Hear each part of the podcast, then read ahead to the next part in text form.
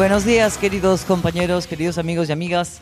Bienvenidos a esta charlita que vamos a marcarnos aquí, doña Luisa y yo, sobre la locución para el mundo podcast. Pues eso, es a lo que hemos venido, ¿no? Eh, os vamos a hablar un poquito como la charla realmente nos han dicho que va a empezar a las 11 porque eh, termina otra en otra sala. Bueno, esto aquí hay multisala, multi, multicharlas, bueno, hay de todo. Entonces, parece ser que nos han dicho que, empezamos a las 11 como estaba previsto. Entonces, como estamos aquí sentados todos un poco aquí esperando, pues vamos a charlar un poquito, ¿no? Eh, nosotros nosotras venimos de, bueno, mm, véase aquí haciendo promoción, de Escuela Luis Azquerra. Eh, y os vamos a contar un poco, pues que bueno, mm, vemos que eh, uno que está, no recuerdo tu nombre, pero ya estás en la escuela, te hemos fichado. Eh, bueno, vosotros en el mundo del podcast, los podcasters, habláis con la voz os comunicáis con la voz y, es muy importante. la gente se piensa que hay que tener una buena voz. Bueno, esto casi un poco entra ya dentro de lo que es la charla que tenemos pensada para, para dar luego, ¿no? Pero en la en escuela Luis Azquerra lo que hacemos es eh, fundamentalmente trabajar la voz, trabajar la voz. Eh, puedes tener buena voz, mala voz, pero lo importante, lo más importante es que sepas trabajar tu voz. Es decir, eh, saber cómo utilizarla. Es una herramienta de, de comunicación y ahí te vamos a enseñar a mm, pues eso, los pilares básicos de, tu voz. Y luego lo puedes aplicar a, múltiples eh, campos, ¿no? ¿no? Estamos ahora mismo aquí en el campo del, podcast, pero como veis hay un bueno, no lo veis mucho, eh, pero bueno, eh, dentro del mundo de la voz eh, el mundo de la voz es muy amplio y puedes trabajar en muchos campos. En el documental, haciendo, o sea, el campo del documental, la publicidad, vídeos corporativos, e-learnings, tutoriales, audiolibros, eh, audioguías. Videojuegos. Eh, ¿Y? Videojuegos. Videojuegos. Y luego ya, si subimos a mayores, ya a mayores, pues nos podríamos meter en el mundo de eso que ha dicho Marta de videojuegos. Yo lo uniría con audiolibros, videojuegos y doblaje.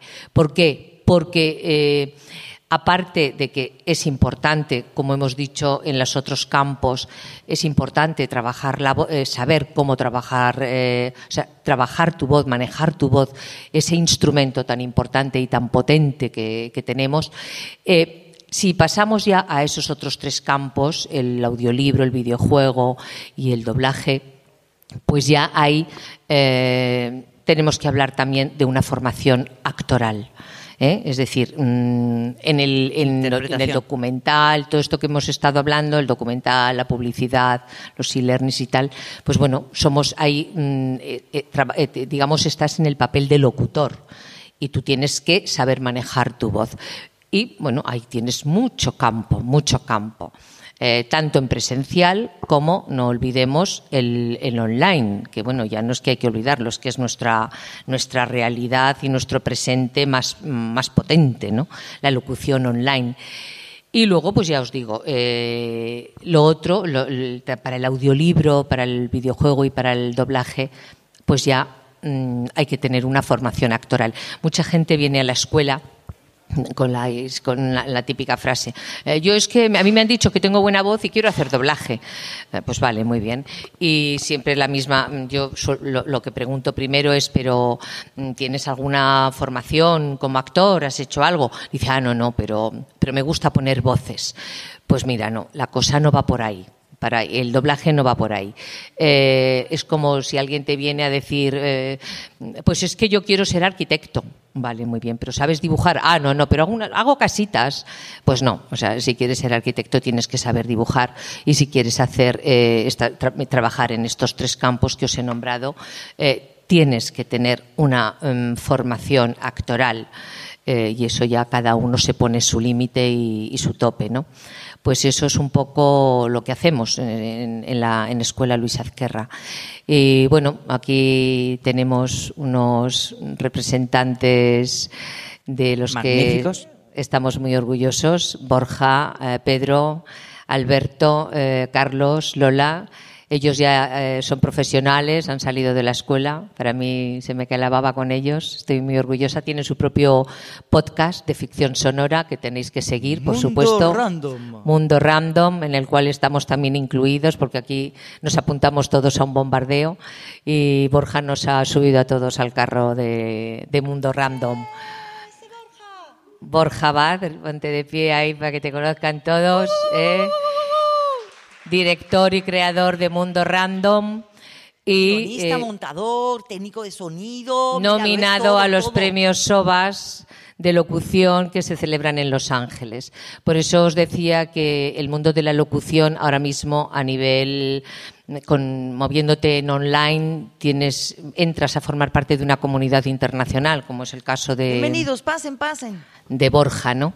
Así que bueno, pues eh, si quieres añadir tu Marta es de, es el, mm, vamos uno de, el- uno de los pilares fundamentales porque el trabajo de la escuela es un trabajo en equipo. Lleva mi nombre por bueno por, por casualidad porque un día me decidí crearlo, pero bueno, eh, la escuela somos son muchos, muchos profesores y a cada cual mejor. Y Marta es uno de ellos y Borja ya también es un, uno de ellos también. Bueno, pues a cuenta de esto de la buena voz o la mala voz, eh, tengo año- algo que añadir y es que es verdad que a la escuela vienen personas con muy diferentes voces y todas son válidas y todas tienen su sitio y su lugar. La cuestión es eso, conocer su- la propia voz y saber, sa- saber sacarle el rendimiento y el partido que, que puedes tener con, de tu propia voz y ampliar un poco la consideración que tienes sobre ella también. Eh, el que no ha trabajado nunca en este medio ni en radio y no ha tenido la oportunidad de escucharse habitualmente más que lo que habla cuando está con los demás, mm, tiene una escucha solamente de oído interno, no tanto de externo, y a través de este trabajo pues uno, uno descubre eh, las cualidades de la propia voz eh, y la singularidad que tiene cada uno con su voz. Y todas, todas las voces pueden ser eh, magníficas voces. Todo depende de hacia dónde lo enfoques y para qué lo utilices y cómo lo utilices. Y ese es el trabajo que hacemos.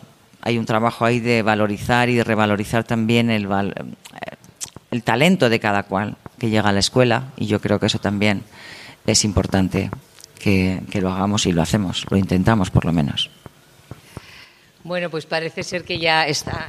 Van entrando, van entrando el resto de Van compañeros. entrando, van entrando. No sé si nos van a dar ya para empezar un poquito a explicaros lo que queríamos, de daros como unas cuantas. Bueno, esto es un poco nuestra. es lo que hicimos el año pasado. Eh, lo que pretendemos Marta y yo en esta charla es, bueno, daros como unos cuantos. mm, tips, Herramientas, como dicen, ¿no? herramientas. herramientas, efectivamente, para a la hora de, de enfrentaros eh, de la- a, a vuestro a vuestro micro y a la hora de hacer vuestro podcast, ¿no? Como podcasters que sois. Pasen, pasen, pasen. Pasen suban, y vean, pasen y vean. bueno, pues entonces vamos a. em- me- voy a levantarme. Sí, ¿Me, lo permites, Sí, Luisa? y es que Vale. estamos mejor Vamos levantadas. a levantarnos. Es importante, eh, bueno, hemos dicho, ¿no? Eh, ¿Qué es lo que vosotros pretendéis con un podcast? Es evidente, comunicar. Comunicar, cada uno en su podcast comunicará el tema que haya elegido, pero vuestra finalidad es comunicar. Y en este caso, mm, ¿con qué comunicáis? Pues lo siento, pero no hay otra cosa que la voz. Es decir, a vosotros el lenguaje, la expresión, el lenguaje corporal, cuando estamos delante de, en un micro y trabajamos en este ámbito en el que hemos estado hablando, eh, el cuerpo no cuenta. Lo que cuenta es la voz. Toda nuestra expresividad la tenemos que cargar en la voz. La voz. Entonces, la voz es nuestra huella digital. Es insustituible. Es decir, nos podrán imitar, podrán imitar nuestra cadencia, nuestra entonación, pero nunca nos van a poder, digamos, copiar nuestra voz. Es, eh, no tiene ningún componente genético, es nuestra voz, es nuestra huella digital. Entonces, la voz, para, que nuestra voz eh, comunique bien, eh, tenemos que llegar a tener, todo locutor tiene que tener una voz impostada. Es decir, la resonancia de la voz tiene que estar en la parte delantera de la boca. porque es donde la voz resuena. Por eso tenemos el paladar que tiene forma de bóveda, como en los auditorios, ¿no? Porque ahí es donde resuena más la voz. Sin embargo, si nos llevamos la resonancia a la parte eh, posterior de la garganta, que muchas veces pues, hay gente que tiene esa cosa de hablar con la parte posterior de la garganta, ¿eh? mm, yo hay veces que lo asocio a, veces a problemas, eh, la gente es un poco tímida, como que a veces que se esconde, ya veis que yo ahora estoy hablando con la, con la estoy mi resonancia está en la parte posterior pero no tiene, mi voz no tiene el mismo brillo. Si yo me llevo la voz delante, mi voz cobra mucho más, cobra mucho más brillo. ¿eh? Entonces, todo locutor tiene que tener una voz impostada, porque es la forma de que con el mínimo esfuerzo, ¿eh? el mínimo esfuerzo de nuestras cuerdas vocales, vamos a conseguir el máximo resultado. Luego, el aire, hemos estado hablando de la voz, ¿eh? que es nuestra huella digital. Entonces, eh, tener buena voz, la gente ya se pierde un poco en eso. Es que me han dicho que tengo buena voz y otros te dicen, es que yo tengo una voz que es que es un... Nada, olvidaos de ese, esos rollos, no, se enrolle, no, no os rayéis. Toda voz sirve para comunicar. El que tenga una buena voz, si encima la maneja, pues mira, estupendo. El que tenga una voz que no sea así como tan, mm, digamos, que suene tan armónica, pero si la sabe utilizar y sabe comunicar, tira para adelante. Que aquí lo que se trata es de comunicar. En la vida todos nos comunicamos y en la vida, pues eh, no todo el mundo tiene una voz estupenda y sin embargo se va comunicando. ¿Qué es eh, lo fundamental para nuestra voz? Pues es lo mismo que para un coche Podemos tener un buen coche o podemos tener un mal coche. Con las voces pasa lo mismo. Tú puedes tener una buena voz o una voz un poquito más normal. Pero ¿qué es lo que necesita el coche? Gasolina, porque si no, por mucho, por una higa muy grande que tengas, el coche no se mueve. Pues la voz, a la voz le tenemos que dar aire, aire, porque la voz no es otra cosa que la vibración del aire al pasar por las cuerdas vocales eso. Entonces, dependiendo del tamaño de nuestras cuerdas, tendremos un tono diferente. El aire, el aire.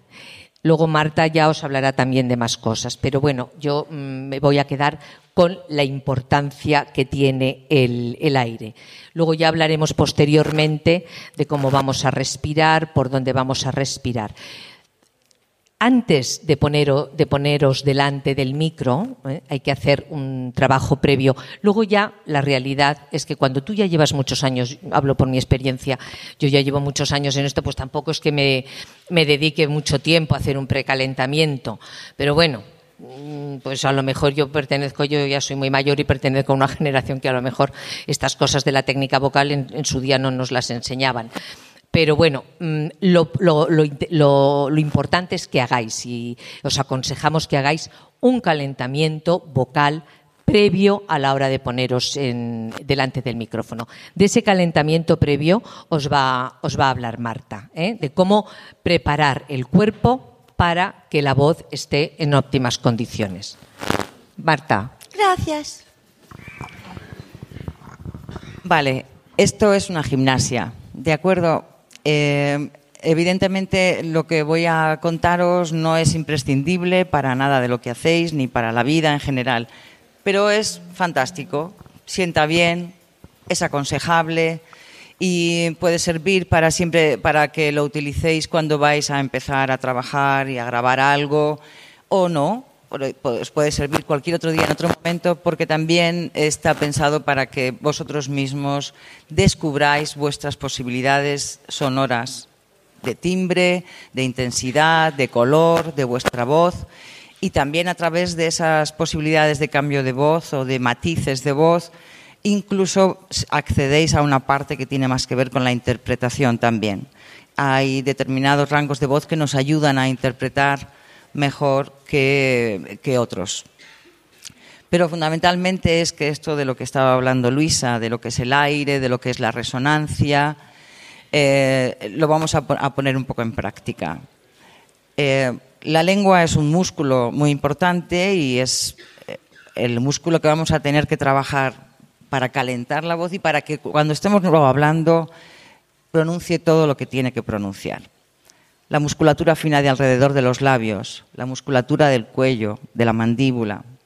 Todo eso vamos a intentar estirarlo. Lo, primero, antes de nada, vamos a intentar estirar nuestro cuerpo, relajar nuestro cuerpo y permitir que todo el cuerpo en ese punto de relax y en ese punto de estar confortable consigo mismo ayude a que la voz trabaje de forma más ligera.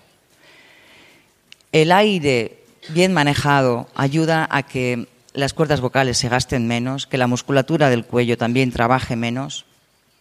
Y ese aire bien trabajado va a contar con la ayuda de una musculatura que está lejos de la garganta, está en el abdomen. Esa conciencia del abdomen no es imprescindible. De hecho, Luisa, como dice Luisa, yo tengo una hermana locutora hace muchísimos años, jamás ha necesitado nada de esto y tiene una voz preciosa y, siempre le ha funcionado muy bien. Pero cuando lo descubres o cuando conoces o cuando acabas haciendo ese trabajo y de repente notas el efecto que tiene sobre tu trabajo, dices, ah, bueno, pues no es que voy a estar pendiente de ello y si no, y si no lo hago, lo estoy haciendo mal. No, tengo una herramienta que me ayuda, que me sirve y cuando me acuerdo la utilizo. Y ya está, ¿vale? Así que vamos a hacer un ejercicio de respiración, para lo cual os voy a pedir que os levantéis y antes de respirar, lo primero que vamos a hacer es estirarnos profundamente. Arriba esos brazos. Y muevan la caderita un poco. Ay, que así como con calor, ¿no? Así como sabroso. Así, para un lado, para otro, un poquito para allá, un poquito para el otro lado. Eso es, un poquito la cadera, un poquito la otra cadera. Oye, que parece que no, pero uno como que entra en calor, ¿no es cierto? Uh, la espalda, ¿viste? Qué bueno. Muy bien. Este ejercicio, además de mm, darle calorcito al cuerpo, también pone en calor las cuerdas vocales. Ahora pasamos nuestra lengua por delante y por detrás de los dientes. Mm, Y por la, la mu- la musculatura de nuestra, de nuestra chituchic. ¿Esto es cómo se llama? Sí, de las mejillas. Con fuerza. Así reconocéis vuestra cavidad bucal. La lengua se mueve y se estira dentro de la boca. Mmm, mmm, qué rico. Mmm, mmm, mmm, oye, mmm, qué rico. Mmm, está bueno esto, ¿eh? Mm. Bien, la M es un sonido que nos va a ayudar a eh, precisamente despertar y calentar los resonadores frontales de la cara. La M, la N y la ñ, que también es muy importante para darnos una, una nasalidad y unas- unos agudos, unos medios agudos que nos van a servir para, para darle más brillo a nuestra voz y para que esa resonancia de la que hablaba Luisa vaya luego directamente ahí y tenga direccionalidad. Así que vamos a trabajar con la boca cerrada como hacen los de los coros.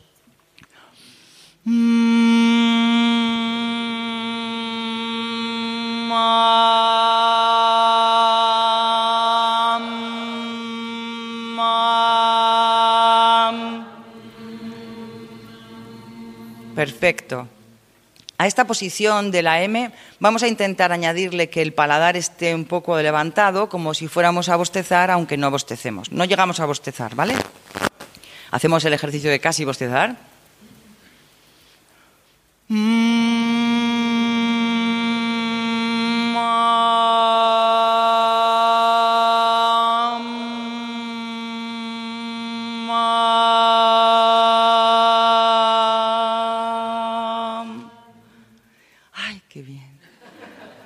Muy bien, muy buena afinación, todo el mundo además, estupendamente.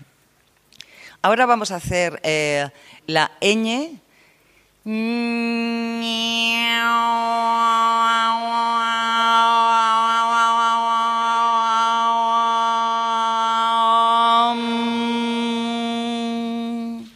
Ya lo hemos movido, ya se ha movido algo ahí y la voz ya ha entrado en un calor y una buena resonancia.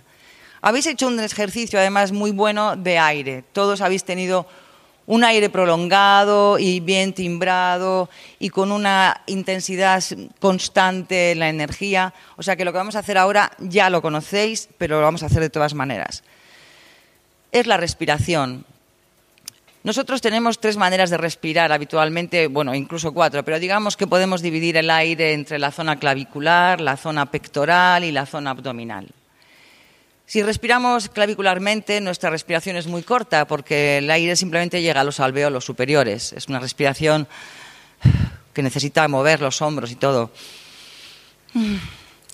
Ay, ay, es una respiración de angustia, de prisa, de cansancio, de haber corrido.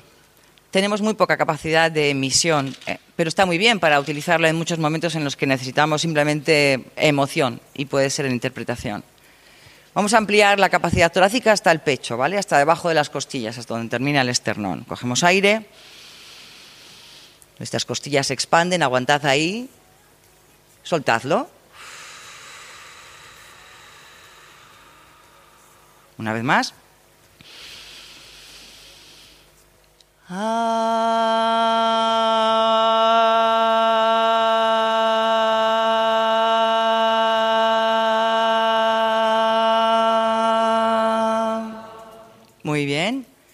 Ahora vamos a bajar esta capacidad de aire, vamos a ampliar litros de aire, dejando que el diafragma descienda tranquilamente hacia abajo y para eso vamos a permitir que nuestra cintura um, abdominal se ensanche si quiere, que se amplifique. Y vamos a hacer el mismo ejercicio. Hemos durado mucho ahora, vamos a durar todavía un poco más en la, en la continuación, ¿vale? Vamos allá.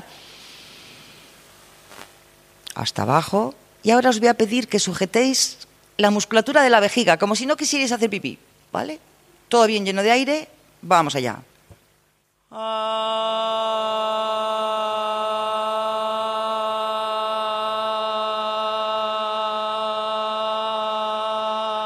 Cuando se acabe, cuando se acabe el aire, soltad la tripa simplemente. Cuando os quedéis sin aire, soltad la tripa.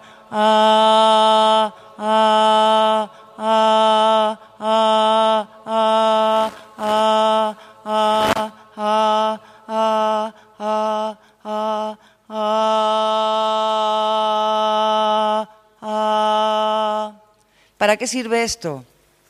Para que cuando tienes un libro, audiolibro, un texto muy largo, un e-learning y estás hablando y tienes una frase subordinada, de subordinada, de subordinada, tú mantienes un flujo de aire donde la inspiración forma parte natural, como nos pasa cuando estamos hablando, que nosotros no inspiramos, eh, somos inspirados, realmente el aire entra, no hacemos ningún ejercicio de inspirar, salvo en algunos momentos. De esta forma, lo que tienes es una cierta conciencia y una alerta en esta cintura abdominal y el resto del cuerpo trabaja a favor de la voz, si tiene que ser más expresivo o menos expresivo, si tiene que quedarse quieto en un sitio con el micrófono fijo para no hacer más ruidos, para que no se meta. Todo ese tipo de cosas que hay que tener en cuenta después. Y para la pronunciación. Tú tienes un trabajo ahí de concentración en lo que quieres contar, en cómo lo estás pronunciando, en quién tienes enfrente, a quién estás entrevistando. Y ese trabajo de locución y de respiración lo tienes ahí como una especie de pepito grillo que está aquí detrás y entonces se pone aquí abajo y está ahí. Y cuando tienes que ir respirando, simplemente te acuerdas, relajas la tripa y otra vez has cogido aire. ¿Sigues necesitando aire? Pues relaja la tripa y vuelves a coger aire. No, no necesitas una gran inspiración. Vale. Dicho esto, vamos a calentar una cosa más.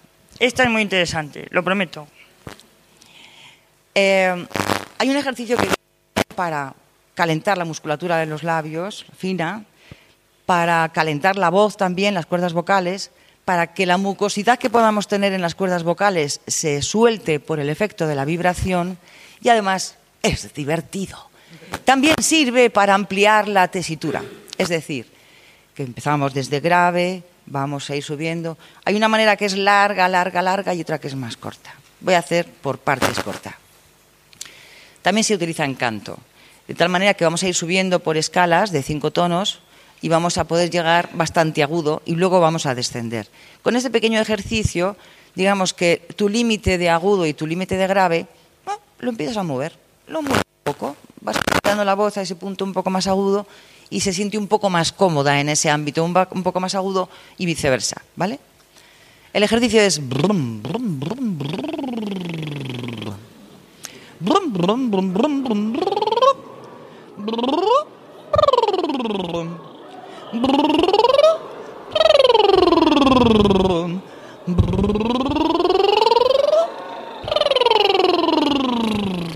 Muy bien.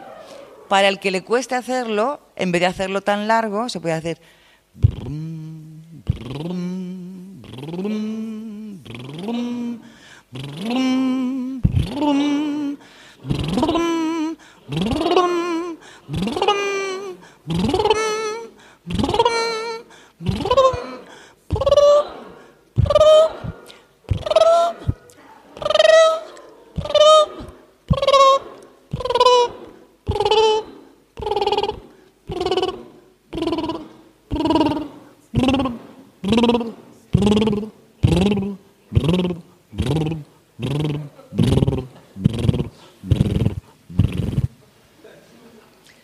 lo que, lo que podáis. No, nadie es más que nadie en esta vida, y ni por eso tampoco, pero lo que podáis, lo que podáis jugar.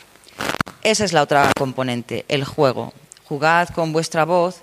Estas cosas de hacer voces lo que te dan es un punto de autoconocimiento de qué es lo que estás movilizando para poner esta voz. Recordad que tú buscas la voz, pero luego lo que te va a ayudar a que no te desgastes esta voz es que trabajes desde el aire. Que si yo cojo esta voz, mantenga una... Ahí sí que tengo que tener una conciencia con el aire, porque si no voy a trabajar demasiado las cuerdas vocales y voy a acabar cansado o algo peor. ¿De acuerdo? Bueno, pues creo que esto es todo. Creo, que- creo que- que- que- creo que esto es todo, amigos. No, vamos a hacer una de canto, ¿vale? Venga. Es que mola tanto. ¿A qué es mona? Es que mola, ¿eh? Eh, vamos a hacer un ejercicio de respiración y vamos a entonar y vamos a hacer incluso un poco de armonía ya puestos. Vale, dividimos aquí uno, dos y tres. Tres. Con tres voces nos vamos a quedar más contentos. A ver. Vamos a coger aire profundamente. Sujetad esa musculatura. Ah,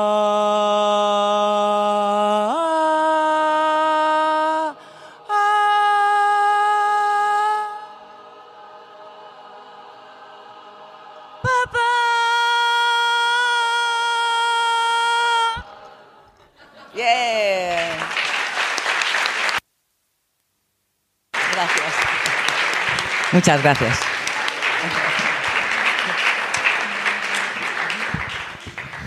Bueno, pues yo ahora mm, os voy a contar cosas un poco más prácticas, ¿eh? porque lo- eh, de esto, eh, este, esto de que, eh, que os ha explicado Marta, yo no lo controlo, mm, la verdad que no. Pero Yo controla cua- otras, controla Cuando le otras. veo hacer lo del...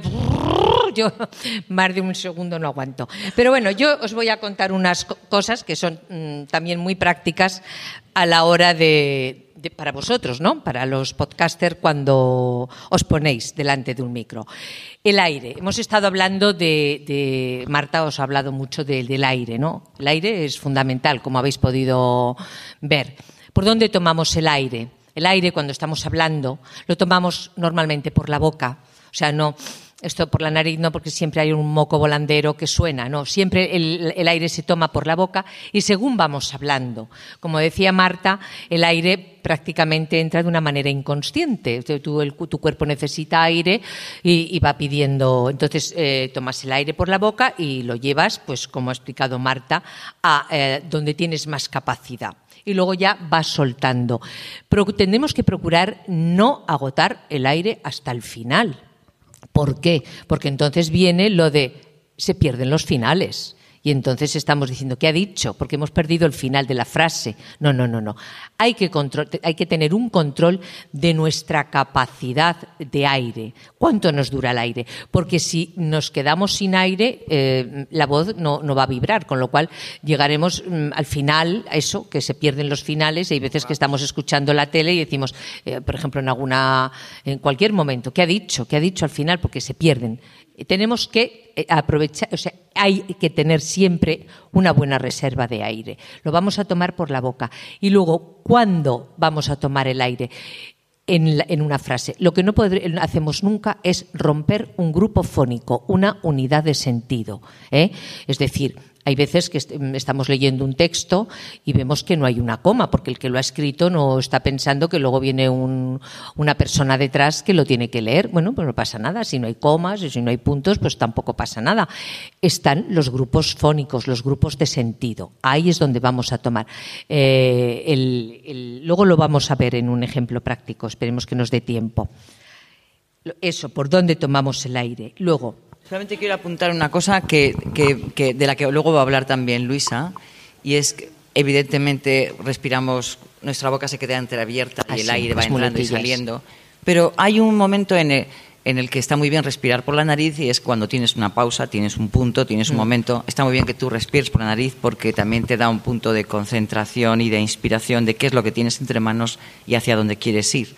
Y para una cosa muy buena que nos recomienda otra locutora muy simpática y muy maja y también dedicada a este mundo de la, comunicación, que se llama Mamen, Delgado, y que está por LinkedIn y tiene ahí su trabajo volcado para que todo el mundo lo vea. Y dice una cosa muy interesante para quitarse las muletillas y las illas que introducimos inconscientemente de forma continuada en nuestros discursos y en nuestra comunicación. Y es que una de las maneras de poder controlar esas muletillas es que cuando terminas la idea, cierras la boca e inspiras por la nariz. De esta manera también da paso a otra cosa de la que vamos a hablar, que es el silencio. La pausa. La pausa como una cosa a valorar. No necesitamos estar todo el rato escuchando. Está muy bien que haya pausas, está muy bien que haya silencios en, el cual, en los cuales el que te está escuchando, el que os está escuchando, también piensa sobre lo que estáis hablando, lo que acabas de decir, y, se pregunta hacia dónde vas, como para ti mismo que te permitas un punto en el cual el flujo de tu discurso vaya acorde con tu pensamiento y no exista ahí una desincronía y te permitas darte ese gusto de pensártelo de nuevo otra vez antes de volver a empezar y de pausar y de que suene el silencio. Es como en la música, la música necesita el silencio para crear dinámica y nuestras maneras, nuestras comunicaciones diversas, depende de lo que estés haciendo, lo que sea, necesita esas pausas para, para que fluya y, y no nos agotemos también de sonido las muletillas de las que hablaba Marta, es, esas cosas que normalmente escuchamos. A ver, pues de acuerdo. Em, bueno, bueno, es que, bueno. Eh, bueno, eh, eso em, queda fatal. Eh, bueno, eh, os habéis dado cuenta de que yo he intentado no meter ninguna. Es muy importante tener un control de, de, eso, ¿no? que se llaman las muletillas, porque suenan muy mal. Da sensación de inseguridad a la hora de, que lo que tú quieres comunicar lo comuniques con, poderío y con certeza de, absoluta de lo que estás diciendo. ¿no? Esas muletillas, evitarlas. Y como dice Marta, eh, se ha explicado una forma, aunque estamos diciendo que normalmente en nuestra locución o en nuestra manera de hablar respiramos por la boca, es una manera de contener. ¿no? Es un poco como educar a nuestra mente a que antes de meter la muletilla, cierra la boca pues esto es lo que yo os he explicado. Esto, yo es lo que, esto es lo que yo os he explicado. Y bueno, vamos a seguir. ¿Eh? O sea, cerramos la boca, respiramos por el aire, damos ahí eh, una pausa, que muchas veces el, que nos está escuchando puede que se nos haya disipado, ¿eh? esté pensando de repente se le vaya a la mente a ver cómo ha quedado su equipo de fútbol y de repente oye un silencio y dice, ostras, me he perdido algo, ¿qué pasa? Entonces es una manera también de captar el valor de la pausa, es muy importante. Y luego, Es eh, otra cosa que yo os quería contar, es que estaba pensando a ver a qué paso ahora. Paso al ataque glótico. Es muy importante también controlar qué es el ataque glótico. Cuando estamos hablando delante de un micrófono, eh, después de una respiración, cuando empezamos un párrafo nuevo y tal, eh, a veces hacemos documentales o damos clase de documental y lo que notamos mucho es que de repente el, el comienzo es, hay personas que respetan las normas, que trabajan duro. Ataque glótico. No. Muy fuerte, el primer Muy golpe fuerte, de aire. muy fuerte. Asustamos al demás. oyente. No, no porque empecemos una, un párrafo hay que golpear. No, suavecito, suavecito. Hay personas que respetan las normas. ¿Veis la diferencia? ¿Eh? Eso es muy importante. No golpear las frases. Otra cosa que yo quiero comentar también para vosotros, que seguro que esto suena familiar, mucho cuidado con el esto suena también, ¿no?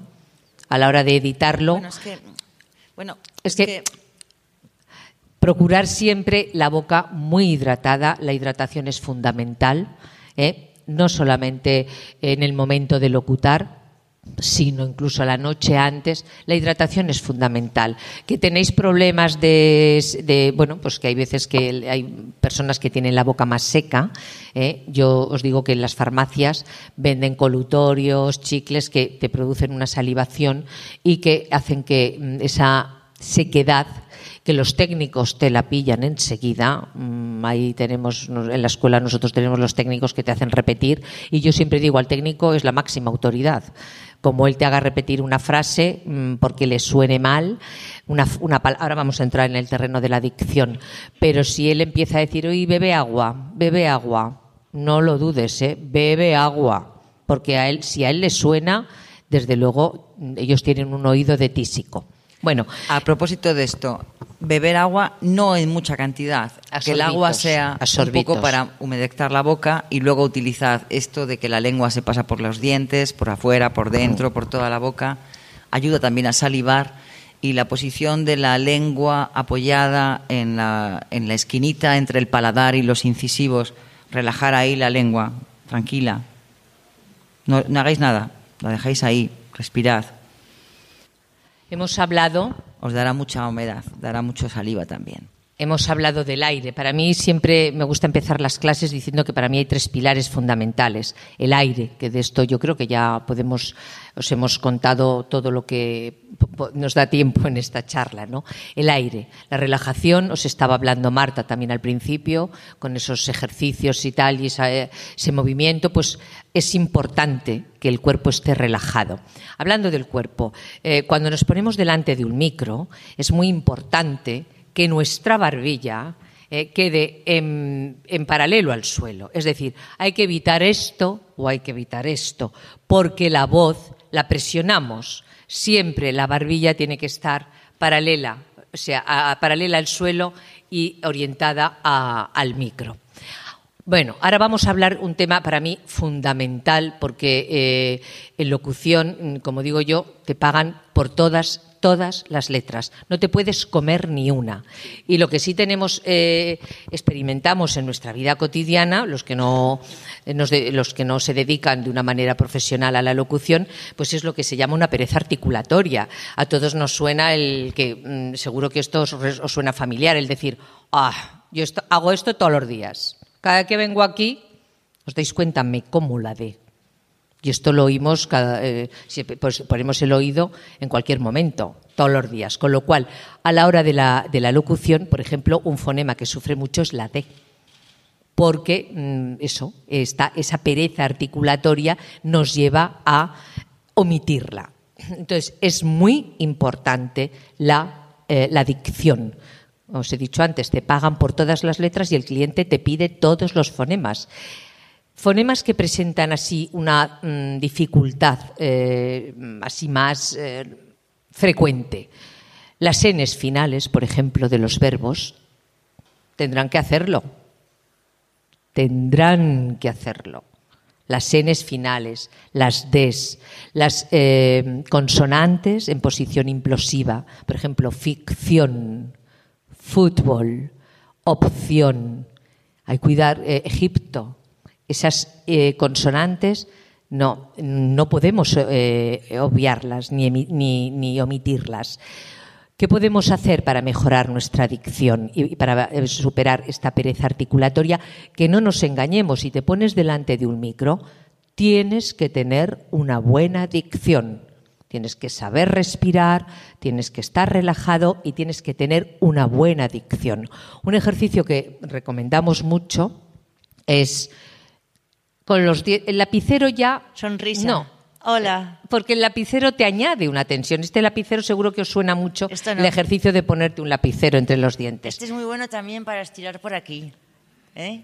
Con los dientes apretados cogemos Todo. el Quijote y lo vamos leyendo sílaba a sílaba. Es fantástico. Eh, eh. Mira, por muchos años, por muchos años que lleve, yo llevo ya uno- un poquito en esto, algo, y siempre hay una palabra que, que de repente te, te crea un problema. Mira, mira, el problema, la palabra problema, anda que no he tenido yo que repetirla, porque la ve muchas veces me resbala, problema. Y entonces, Problema, problema. cuando tú estás del- eh, grabando, eh, si ves que hay una palabra que te va, que se te va a atascar, eh, que se te va a atascar, pues no pasa nada. Es que no hace falta ni decirla en voz alta. Por ejemplo, yo, problema, problema, problema. Es forzar, es como aquel que dice, tengo que tener abdominales, pues me voy al gimnasio La y hago abdominales, ¿no? Exacto. Pues es un poco lo mismo. Y encima le añadimos sonrisa, con lo cual nuestra voz cobra mucha más empatía. Al tener más empatía, comunica mejor. ¿Vale? La dicción es muy, muy importante. Tiene más medios la voz. Cuando, la, cuando estás con la sonrisa, no sé, no sé por qué, pero es así. Debe ser un efecto viceversa, ¿no? Mira, O sea, siempre que te pones delante de un micrófono, yo hago siempre alusión a una gran actriz que es Vicky Peña. Ella es, mm, aparte de ser una bestia en el teatro, una actriz maravillosa, ha hecho unos papeles en doblaje maravillosos. Yo recomiendo que veáis Secretos y Mentiras porque está para comérsela. Entonces, ella siempre decía, para un actor, la dicción es, una buena dicción es insoslayable. O sea, eh, hay mucha gente, a mí un día, no vamos a decir nombres, me re- una conocida actriz me rebatía, decía, "Ah, a mí me gusta dar una cierta naturalidad a mis personajes. Bueno, sí, si te dan una chusquera de barrio, pues podrás darle una cierta naturalidad y tal, ¿no? Pues si te dan día una ejecutiva o otro tipo de papel, tú tendrás que tener una buena dicción, lo quieras o no. En algún momento tú tienes que tener. Por ejemplo, eh, nosotros, Escuela Luis Azquerra también está en Málaga, y ahí, lógicamente, tienen un problema con la, con la S y la C. ¿200? Pues no, no es 200. 200. Hay que practicar ese sonido que nos lleva luego a poder decir imprescindible, imprescindible. 200. Bueno, la dicción. Es difícil para la mitad de la población de España esto. El 200 este que hace la Luisa, difícil para, la mitad- para la mitad. Pero hay que hacerlo, hay que hacerlo. Luego, eh, ya entramos un poco eh, en el terreno de, la, que no- de lo que nosotros nos hemos... Un momento, yo quiero apuntar algo con la, la dicción. Esto que, este ejercicio que dice Luisa es fantástico y luego tened en cuenta cualquier eh, trabalenguas o Ah, sí, invento que os hagáis con la R. La R es la madre del cordero, se utiliza en idiomas que no para calentar la voz, en idiomas como el inglés donde no utilizan la R. Y eh, inventaros o hacer el famoso trabalenguas de mm, el perro de San Roque no tiene rabo porque Ramón Rodríguez se lo ha cortado, oye tú. O inventaros un rueda rampante recorriendo recorridos renacidos recurrentes. Ahora que nombra eh, Marta la R, yo siempre en clase hago alusión a esto. En realidad, a la hora de realizar, porque si no lo marcas, no marcas la R, la E, la R es un sonido muy potente y directamente se zampa la E y suena en realidad a la hora de realizar, a la hora de realizar es re- en realidad hay que, hay que hay que procurar que la E suene en realidad a la hora de realizar, porque si vamos así muy deprisa decimos, hombre, en realidad Sí, en realidad. y, en y realidad. nos comemos la E. Famoso diptongo. Sí. Sí, la Las sinalefas, ¿qué me ha pasado? ¿Qué me ha pasado? Eso lo oímos muchas veces a periodistas. Muy importante, que las. Supuestamente tienen que tener una buena dicción porque están trabajando en televisión o en algún medio eh, que no son de prensa escrita, sino de prensa hablada. Y la, el que me ha pasado, que me han contado, que me he enterado. o sea, cuidado, cuidado con eso también porque es que hace. hace- es- bueno, que, que no es así que hay que hacerlo bien. Y luego ya entramos directamente así un poco por encima, que no Quiero se nos- apuntar una cosa más. el tiempo. Nos, nos da tiempo, sí. Una cosa más solamente sobre la pronunciación. He descubierto en el largo bagaje mm, histórico de mi labor como locutora profesional y profesora de locución Una cosa que es muy importante, os lo prometo. He descubierto que cuando estás ante un texto, si, si te apoyas, no, no apoyarse no significa que le des más fuerza, sino que tomes conciencia de pronunciar bien todas las Ns, todas las Ns, que hay muchísimas, te ayuda a pronunciar mejor el resto de los sonidos. Te marca una pauta de tiempo, te ayuda a tomarte el tiempo necesario para decir lo que tengas que decir o contar lo que tengas que contar, leer lo que tengas que contar. Parece una bobada, pero os prometo que no. Hay personas que respetan las normas, que trabajan duro para superar los obstáculos diarios y pagan sus impuestos para contribuir a la sociedad y al funcionamiento de colegios, hospitales y transporte público. Ahí hay un montón de Ns y Ms. El darle el, espacio que necesita, no más, pero el no comerse esos sonidos y que sirvan como un poco de apoyo, to- haced la prueba cuando luego estéis ante un texto y veréis cómo os lleva a que toméis la calma necesaria para pronunciarlo todo y para contarlo todo bien. He dicho, esta era mi aportación, yo me callo. Bueno, ya queríamos simplemente un último punto, antes a ver si nos da tiempo a hacer un ejercicio. Eh, La fluidez al contar, o sea, tenemos que tener muy claro qué es lo que vamos a contar. Es decir, tenemos que tener como una escaleta, ¿eh? como dicen en teatro, presentación, nudo y desenlace. Esto es lo que queremos contar. Y de repente, como a todos, eh, mejor se te puede ir la. mm, De repente, uy, que es como antes me ha pasado a mí. que es- al a- cielo. ¿A qué punto se te va el santo al cielo? No pasa nada, pasa al siguiente, porque el oyente tampoco sabe tu escaleta, no conoce tu escaleta. ¿eh? Entonces, bueno, pues mm, puede que te comas un, eh, que dejes de, eh, de contar una idea, bueno, a lo mejor luego te viene otra vez la inspiración y buscas la forma de meterla, de contarla al final o en otro momento. Pero a la hora de comunicar es muy importante eh, el tener la idea de lo que, tener muy clara la idea y, eso, y el desarrollo de lo que queremos contar. Igual que ya sé que vosotros no hace, no es vuestro trabajo, no es leer, sino bueno, directamente contar. Pero en algún momento siempre hay que leer. Puede que Y- sí. Puede que sí, de repente te pasan una noticia, un texto y tal, y mm, tenéis no que leer esa noticia, tenéis que contar esa noticia. Entonces, eh, desde, de- desde el momento en que tú te pones delante de un micrófono, eh, tú tienes que olvidarte de la palabra, le- del verbo leer y pensar que lo que tienes que hacer es contar. Contar. Yo os voy a cont- os cuento, os estoy contando, Marta, yo os estamos contando. Entonces, eso nos lleva a que cambia mucho la, historia y vamos a ver si nos da tiempo a hacer este ejercicio. Y luego, eh, el tono, eh, perdón, la intensidad. Yo en un podcast, yo creo que tú te estás, creo que estáis, os estáis dirigiendo ¿eh? a, una persona que está al otro lado del micro. Entonces, no hace falta gritar. La intensidad, el volumen no tiene que ser muy alto. El tú a tú, el tú a tú, aunque estéis delante de un micrófono, ya tenemos el micrófono, este es el que nos da la, la amplitud a, nuestro, a nuestra voz.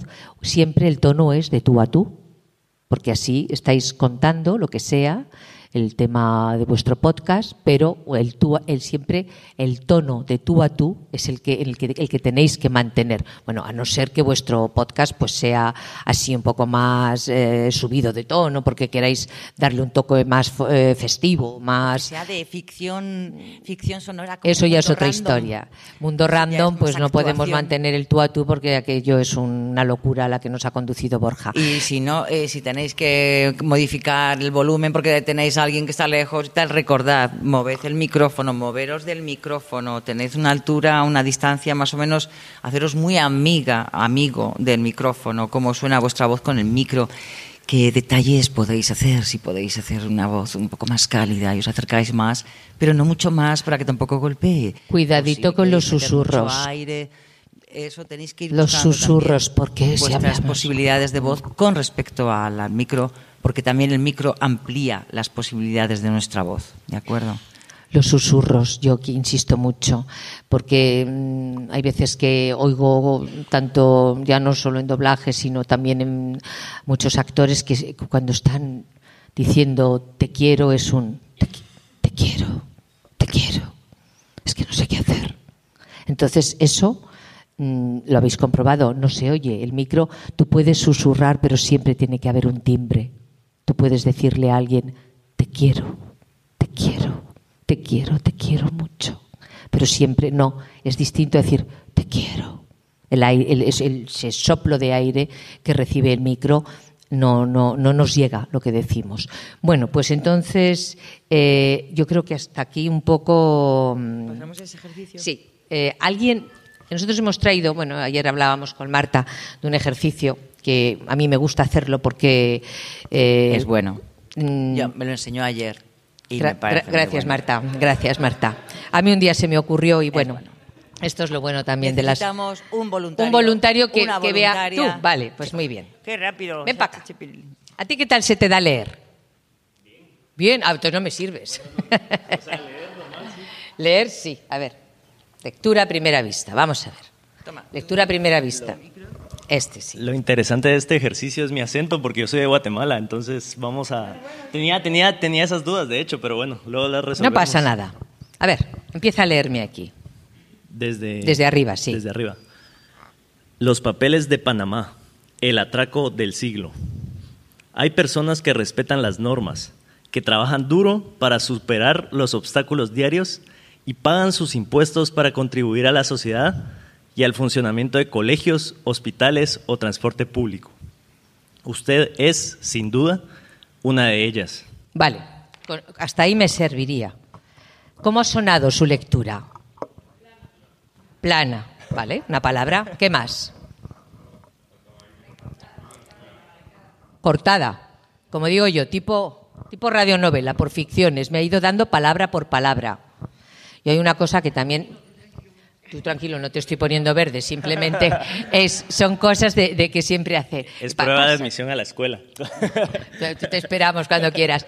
Entonces, hay que usar para que mantener la atención del, del- del- del oyente, ¿eh? nuestra locución, ¿eh? ya estemos leyendo, como en este caso, o estemos contando, hay que variar la entonación, hay que variar los tonos, porque es que si no, el, el oyente se va. Se va a otra, a otra bola, tú tienes que captar la atención. A la hora de leer, como bien has dicho tú, eh, perdona, bueno, no puedo saber tu nombre, él ha ido palabra por palabra.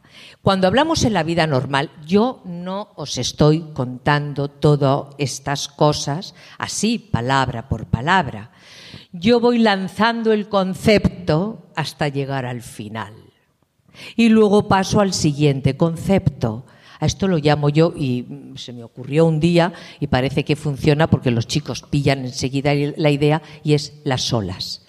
Siempre dicen, ay, sí, las olas de Luisa, porque la gente que se ha formado conmigo ya habla de las olas de Luisa. Entonces es distinto decir, hay personas que respetan las normas. Espera, si lo puedo coger bien. Hay personas que respetan las normas, que trabajan duro para superar los obstáculos diarios y pagan sus impuestos para contribuir a la sociedad y al funcionamiento de colegios, hospitales o transporte público. ¿Os dais cuenta de la diferencia? ¿Os dais cuenta? La ola es llevar todo seguido. Vale, pues entonces vamos a intentarlo. A ver, y si no, nos vamos a ir tú y yo por ahí de juerga. Vamos. Vale, sigue. Ahora sigue con el siguiente, porque ahora este ya lo sabías. O sea que eh, vamos al otro. Y luego, Y luego hay otro mundo. Una autopista sin controles ni peajes que permite burlar la ley a los más ricos y a los delincuentes de cuello blanco. A salvo de miradas indiscretas, circulan en vehículos que ocultan su identidad. En el maletero, dinero negro o no declarado, un patrimonio secreto, un yate o todo a la vez. esto ha sido una enumeración como muy pa, pa, pa, pa, partida. Muy bien, muy bien. Pero hay que darle otra cierta cadencia. Eh, Has cortado demasiado, por ejemplo, en la enumeración, ¿no? Eh, sí, a salvo de circulan que ocultan su identidad en el maletero, dinero negro o no declarado, un patrimonio secreto, un yate o todo a la vez. O sea, allí Date tiempo, no hay prisa, claro. Vuelve a leer otra vez esto. Y luego, Y luego, y además date cuenta que me lo estás contando. ¿Qué pasa con esta gente? Y luego hay otro mundo. Una autopista sin controles ni peajes que permite burlar la ley a los más ricos y a los delincuentes de cuello blanco. A salvo de miradas indiscretas, circulan en vehículos que ocultan su identidad. En el maletero, dinero negro o no declarado, un patrimonio secreto, un yate o todo a la vez. Mucho mejor, ¿no?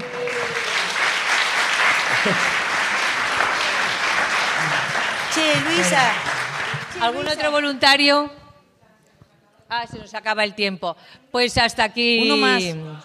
Ah, Uno más que ah, le uno cueste. más, alguien uno que le- más que le cueste, porque es que el ejercicio está muy ¿Eh? bien, pero es, Es- que hay le- una parte del ejercicio que no ha contado. Que no ha podido hacer, lo hace sí. bien. A ver, alguien que tenga- que Alguien le- que tenga dificultad. Uy, qué bien leéis todos, no os creo. No os creo. Venga tú, venga, ven aquí. A ver, te ha tocado. Venga, a ver. Sí. Mira, esta es la historia. Ahí empieza aquí. Esta es la historia de la mayor filtración de documentos confidenciales de todos los tiempos, documentos con información sobre miles de sociedades pantalla. Más de 380 periodistas de todo el mundo hemos realizado una investigación secreta de esta base de datos. En ella figuran nombres de delincuentes que pretenden ocultar dinero negro y de millonarios que evaden impuestos en sus países. Poco robot, ¿no? ¿Eh? Poco robot, ¿no? Yo creo que vamos a hacer tú y yo una cosa. Nos vamos a ir de chupitos. Vamos. Vamos a hacer una ronda y nos vamos a emborrachar un poquito, ¿no? Tú yo empiezo y tú me sigues, ¿eh? Pero vamos a ver cómo contamos esto, ¿no? Esta es la historia de qué? ¿Cómo te llamas? Chelo. Chelo, vamos a ver, a tomarnos aquí alguna copita. Aunque es muy pronto. Esta es la historia de la mayor filtración de... Oye, conmigo, ¿eh? De documentos Hechos confidenciales confidenciales de de todos los tiempos. Documentos Documentos con información sobre miles de sociedades pantalla. Yo ahora tú más arriba. Más de 380 periodistas de todo el mundo hemos realizado una investigación secreta de esta base de datos.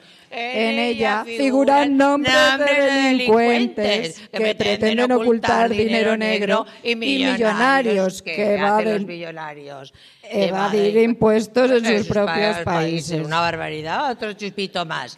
Esta es la historia. Venga, Chelo, no te cortes, hombre, que va una vez que bebemos gratis. Tira. Ey, espera, tira, tira. Esta, es la historia de la mayor filtración de documentos confidenciales de todos los tiempos.